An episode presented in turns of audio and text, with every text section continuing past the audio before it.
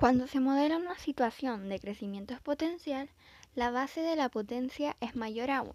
Si a es menor a 1, la expresión a representa un crecimiento exponencial, es decir, allí utilizamos potencias con bases naturales, 2, 3, 4, 5, 6, etc. Siempre tiene que ser mayor a 1. El crecimiento exponencial se representa en muchas situaciones en la naturaleza, por ejemplo, el aumento de la población, ya sea de seres humanos o de distintas especies eh, animales. Un ejemplo sobre crecimiento exponencial es el siguiente.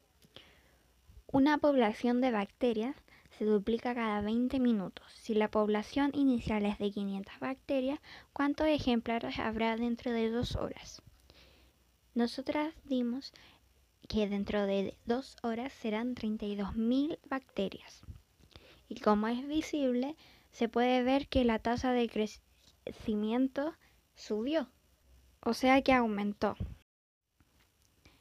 Un ejemplo más concreto sobre el crecimiento exponencial es el siguiente. Un empresario quiso montar una empresa de venta de roedores.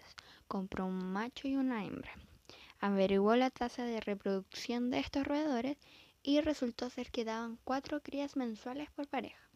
Por lo tanto, vio la cantidad de jaulas y alimentos que debía comprar para los roedores al fin de un año.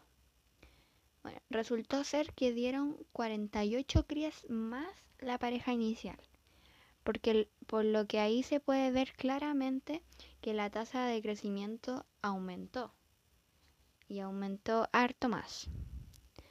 Ahora pasaremos con Dominique Barriga con decrecimiento exponencial. Cuando una cantidad está sujeta a un decrecimiento exponencial, se disminuye una tasa proporcional a su valor actual.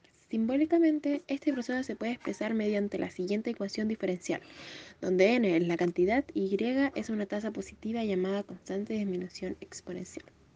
Cuando se modela un decrecimiento exponencial, la base de la potencia es un número menor a 1, es decir, la cantidad esté dada por población inicial multiplicada por la constante elevado al tiempo.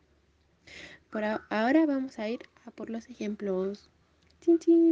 Aquí vamos con el primer ejemplo. Las utilidades iniciales de una empresa son 20 millones de dólares. Los gerentes se percataron de una pérdida anual de la mitad de las utilidades. Acá debemos terminar el modelo exponencial que sería población inicial multiplicada por la constante elevada al tiempo.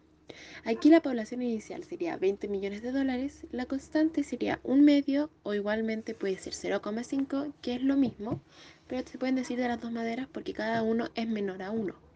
Y eso sería la mitad. Y el tiempo es anual o cada año. Vamos a seguir con el mismo ejemplo pero con diferente pregunta, que ahora la pregunta es, ¿cuántas utilidades tendrá la empresa en dos años?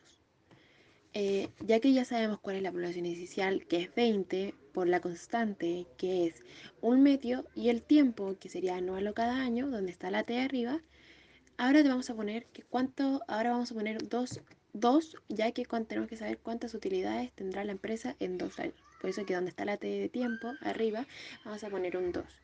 Cuando esté el 2 ahí arriba tenemos que multiplicar 1 por 2 que sería 1 y 2 por 2 que sería 4. Multiplicar fracciones tenemos que poner la población inicial que sería 20 y abajo un 1 para hacer la fracción y multiplicarlo por la otra fracción que sería un cuarto que sería 20 por 1, 20 y 1 por 4, 4 que sería igual a 5.